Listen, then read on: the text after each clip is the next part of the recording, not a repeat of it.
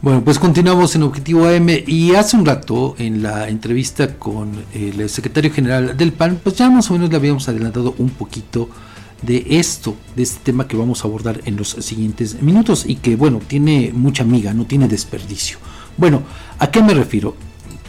Seguramente muchas de las personas que nos están escuchando ahora y que también nos siguen en las redes sociales, en algún momento, digo, no sé si eran sus fans, si veían este programa, pero seguro estoy que si muchas personas, pues por lo menos saben eh, a quién nos referimos cuando hablamos de la señorita Laura, ¿no?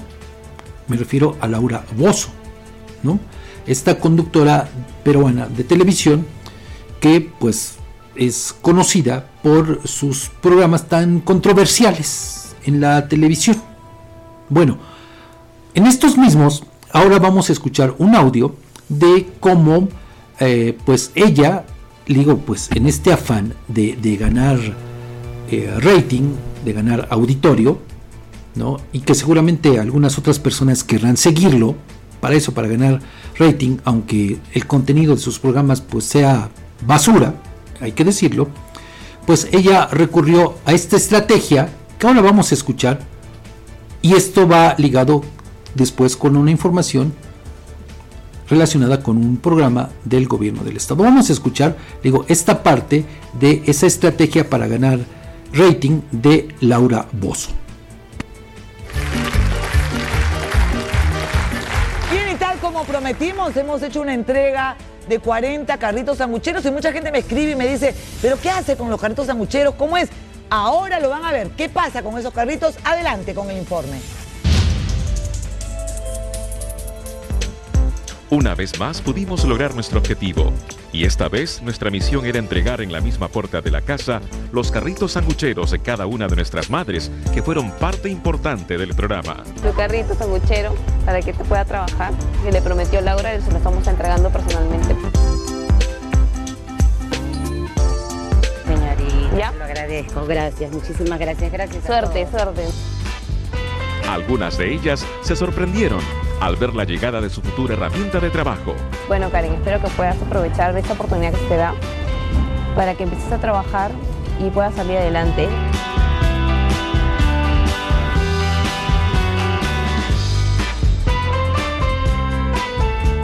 Y la emoción no se hizo esperar al recibir su carrito. ¿cómo estás? ¿Qué tal? Gracias, Laura, gracias, gracias, Laura. Te agradezco bastante, Laurita. Ahí está su, carrito para que empiece a trabajar.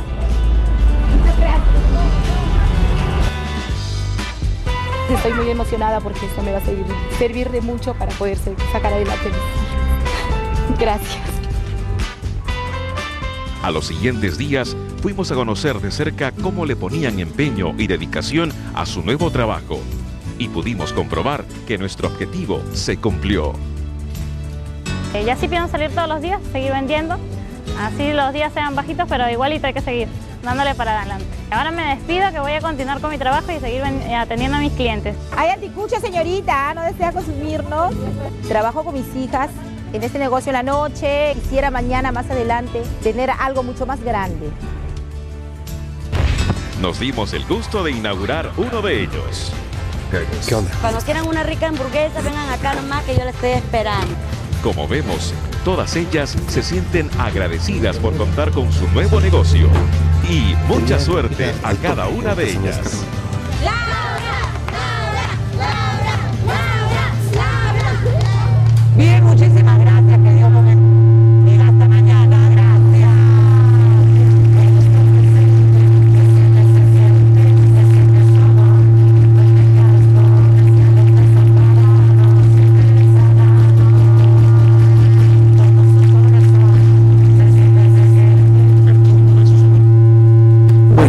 Pues ese es el contexto de la siguiente información que le vamos a dar a conocer. Fíjese, resulta que el gobierno de Tlaxcala, encabezado por Lorena Cuellar Cisneros, se fusiló esa idea que le presentamos de la controvertida presentadora peruana de televisión Laura Bozo para regalar triciclos de carga a jóvenes talentosos que se desempeñan en distintos oficios y cuyo trabajo requiere el uso de medios de transporte. La campaña para entrega de triciclos y bicicletas es impulsada a partir del pasado 4 de diciembre por el Instituto de la Escalteca de la Juventud que invita a participar en la convocatoria Herramientas para tu futuro en su modalidad de movilidad.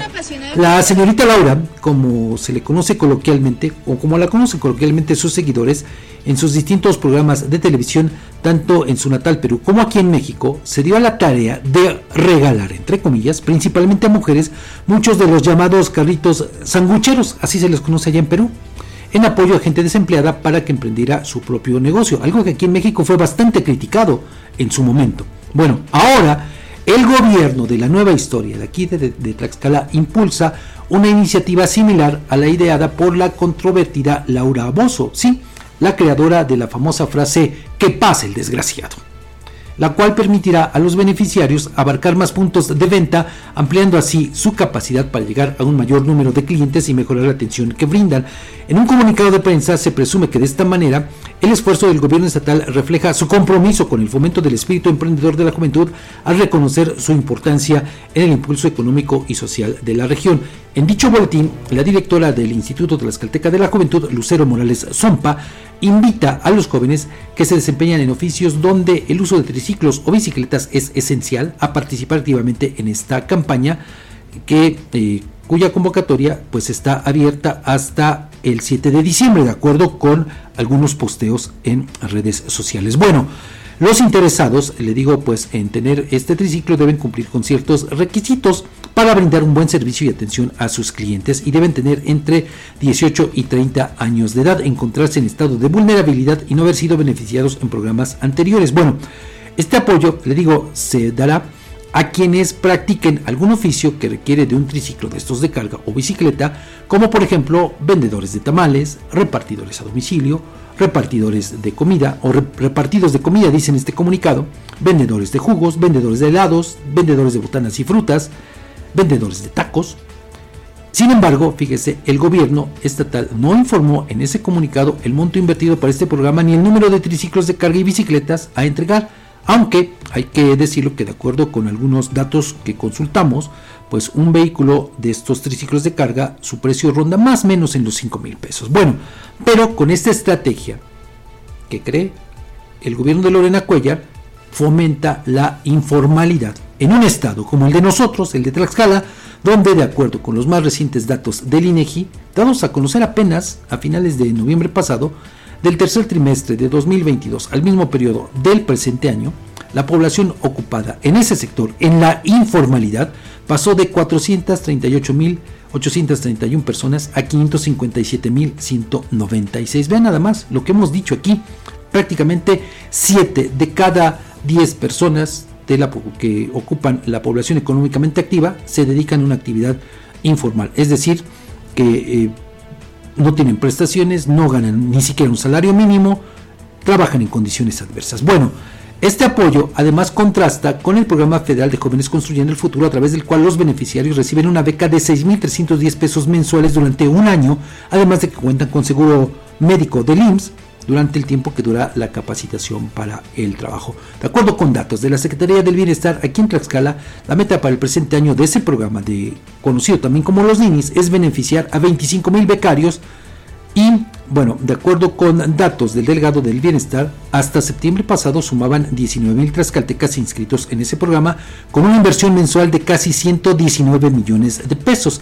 Y de acuerdo también con los datos de este mismo programa, 62% de los jóvenes han encontrado un trabajo antes de un mes, obviamente contados a partir de cuando termina su capacitación. Pero, pues, eh, ¿qué le parece si vamos a escuchar, eh, pues, cómo promueve el ITJ esta campaña para obtener un triciclo? ¿Eres un apasionado emprendedor dedicado a un oficio que requiere movilidad constante? Esta convocatoria es para ti el gobierno del estado de Tlaxcala, a través del Instituto Tlaxcalteca de la Juventud, convocan a todos los jóvenes de la entidad a participar en nuestra convocatoria Herramientas para tu futuro movilidad. Podrás ser acreedor a un triciclo como estos o a una bicicleta de repartidor, con lo cual podrás hacer crecer tu negocio e incrementar tus ingresos. Para participar, debes tener de 18 a 30 años de edad, tener algún oficio que requiere de un triciclo o bicicleta, realizar un video con una duración máxima de un minuto explicando los motivos por lo cual sería beneficiado con esta herramienta móvil, además de 5 fotografías en donde se le vea practicando su oficio, cumplir con las bases de la convocatoria y documentación requerida. Consulte el link en la descripción. Y ahora que ya lo sabes, tienes hasta el 5 de diciembre para completar tu registro y no perderte de esta gran oportunidad. Juventudes ITJ. Bueno, ahí tiene usted los datos de este video promovido en redes sociales por parte del gobierno del estado. Pero fíjese, además, otra vez mienten, porque acabamos de escuchar cómo dice que la convocatoria, el registro lo pueden hacer hasta el 5 de diciembre, es decir, hasta, el, hasta ayer, ¿no? Pero fíjese, la campaña, bueno, por lo menos yo la observé en redes sociales, empezó el lunes, el lunes 4, ¿no? termina ayer, pero en publicaciones que hacen en Facebook dice que el registro es hasta el 7 de diciembre, es decir, concluiría hasta el día de mañana. Vea nada más las contradicciones, las mentiras, los errores del gobierno de Lorena Cuellar. Pero aparte, Edgar, a mí lo que me llama mucho la atención, no sé a ti, pero pues es esto, que se hable de apoyar a jóvenes talentosos con una herramienta de esto, sí, es, es importante. Cualquier actividad de trabajo, pues merece todo nuestro respeto. ¿no? Creo que el, el, tema de la discusión no está ahí, sino en cómo, de alguna manera, el gobierno de la nueva historia, pues está minimizando eso precisamente, el talento de los jóvenes, y lejos de apoyarles para emprender otro tipo de acciones que además les permitan estar en la formalidad a ellos y a las personas que eventualmente puedan emplear. No, fíjese, los están condenando a ganar lo que puedan ganar al día, que en muchas ocasiones no es ni siquiera el equivalente a un salario mínimo, que ahora va a pasar a partir de enero a casi 250 pesos, ni siquiera eso, ¿no? Al contrario, Edgar, condenándolos, insisto, a la informalidad, con este eh, desprecio y además le digo fusilándose la idea de Laura Bozo. Fíjate Fabián que a propósito de esto que dices me llama la atención porque en otros estados, por ejemplo Puebla, tiene programas en los que desarrollan y promueven estas incubadoras de negocios que convierte a los jóvenes en verdaderos empresarios. Bueno, incluso en instituciones educativas de nivel bachillerato recientemente Vimos cómo aquí en el Instituto Amado Nervo hicieron una muestra de jóvenes empresarios. Me parece que el mensaje que está dando el gobierno estatal es, tú dedícate a la informalidad, no generes riqueza para el país. Ahí confórmate con lo que puedas ir ganando al día en lugar de generar verdaderas estrategias que fomenten y potencien el talento de los jóvenes tlaxcaltecas, Fabián. Lo hemos dicho en más de una ocasión, cualquier trabajo honesto dignifica al ser humano. y estas actividades no, no son eh, algo que debamos criticar, porque muchas gente, mucha gente, muchas personas viven de actividades como estas.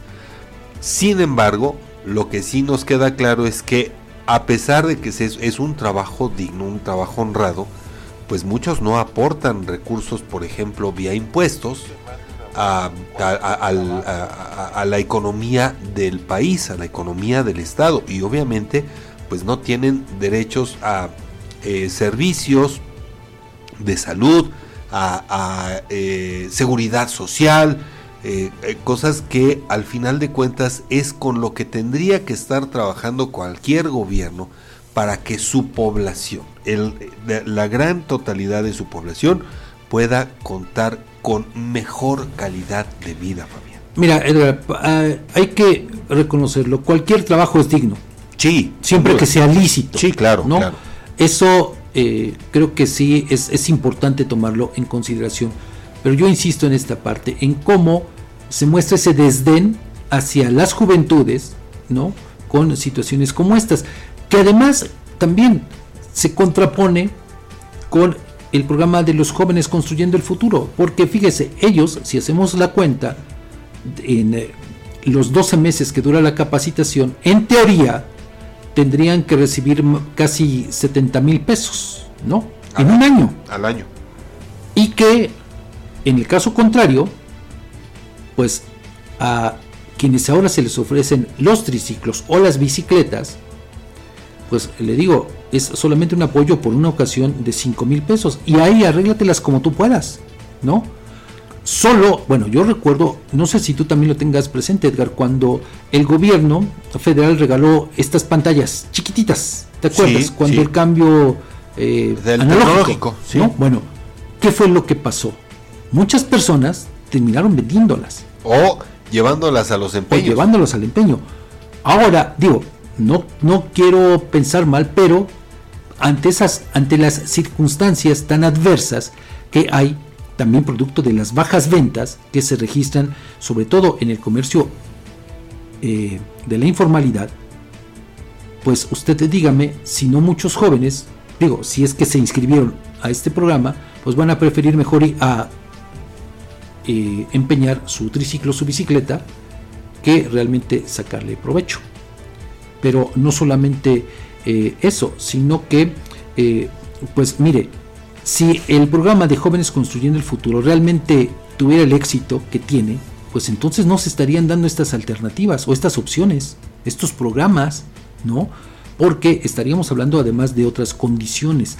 Y, eh, a ver, ¿qué es lo también lo principal que se exige cuando una empresa, ya sea de capital foráneo, de capital nacional, se asienta en algún estado de, de la República? Lo principal que se les pide a los patrones, pues es que ofrezcan salarios dignos, ¿no? Para evitar otras circunstancias, algo que no estamos viendo en este caso. Así ¿no? es, Fabián. Pero aparte, fíjese, eh, según los datos del programa Jóvenes Construyendo el Futuro, han resultado beneficiados en los años que lleva vigente 90 mil jóvenes y supuestamente 6 de cada 10 de esos beneficiarios han encontrado trabajo en otras partes, algo que también se me hace irreal, porque ¿de cuántas personas estaríamos hablando, Edgar, de que han encontrado trabajo?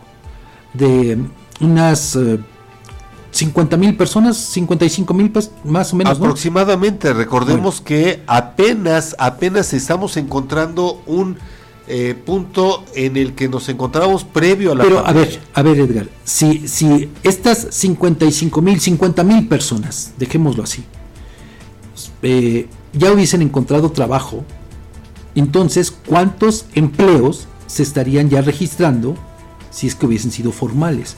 O la otra, nos habla de otra cifra, cifra irreal de la informalidad, porque estamos hablando de 50 mil. Sí. ¿No? Sí. Que además, a ver, ¿para qué los capacitan?